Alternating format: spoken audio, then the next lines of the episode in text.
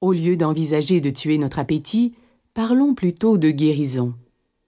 Vous savez très bien que les régimes, les pilules, les thés ou les différents trucs ou gadgets que l'on trouve dans le commerce ne sont que des pansements temporaires. Je sais que vous avez découvert cela par vous-même.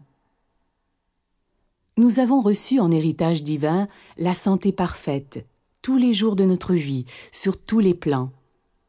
La santé parfaite, cela signifie aussi que c'est vous qui contrôlez votre appétit et non l'inverse.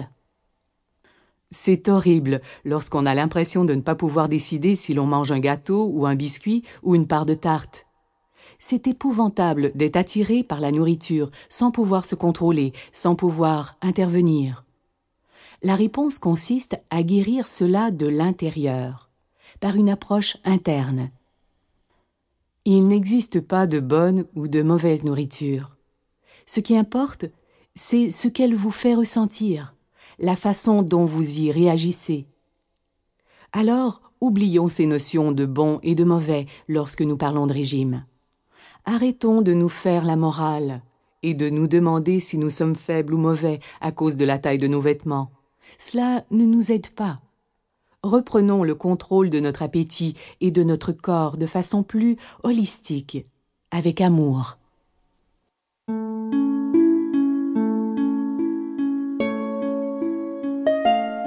Toutes les créatures sont poussées à assouvir leurs besoins de base, qui comprennent la nourriture, l'eau, un abri. Si ces besoins ne sont pas comblés, nous allons passer à l'action, faire quelque chose. Mais saviez-vous que nous possédons aussi l'instinct de rechercher la paix intérieure?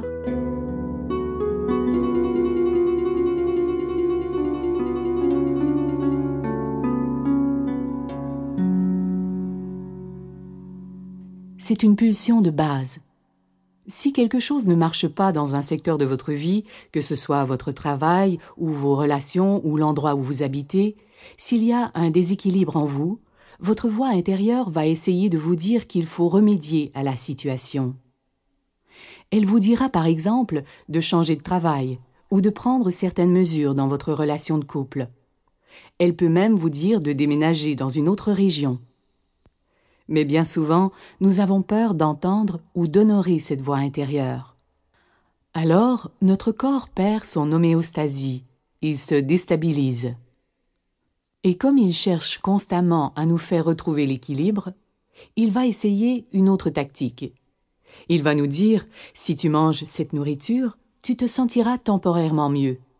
C'est à ce moment-là que notre appétit va échapper à notre contrôle, parce que nous refusons d'honorer la directive intérieure qui va changer notre vie de façon miraculeuse. Notre ventre est le centre de tant de nos émotions. Vous avez sûrement fait l'expérience d'une ou plusieurs de ces situations. Vous êtes peut-être tombé amoureux récemment. Vous savez, ce sentiment romantique merveilleux.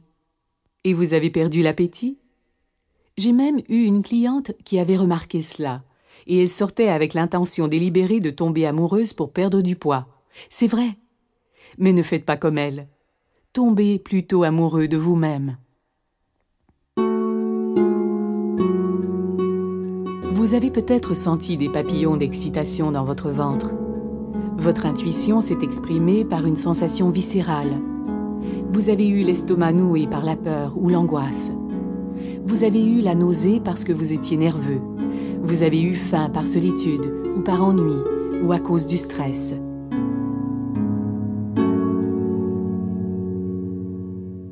Vous aviez faim d'attention, d'amour. Ou alors, vous en avez eu assez d'une situation négative indigeste. Regardez à quel point notre ventre est associé à nos sentiments. Notre intuition ou notre ventre nous guident dans tous les secteurs de notre vie. Mais si nous ne sommes pas prêts à les suivre, peu importe la raison, que ce soit parce que nous avons peur, ou que nous ne sommes pas prêts à lui faire confiance, que nous craignons que cela ne dure pas, ou que cela soit dangereux, nous essayons alors de faire taire ces sensations viscérales. J'ai appris cela par expérience.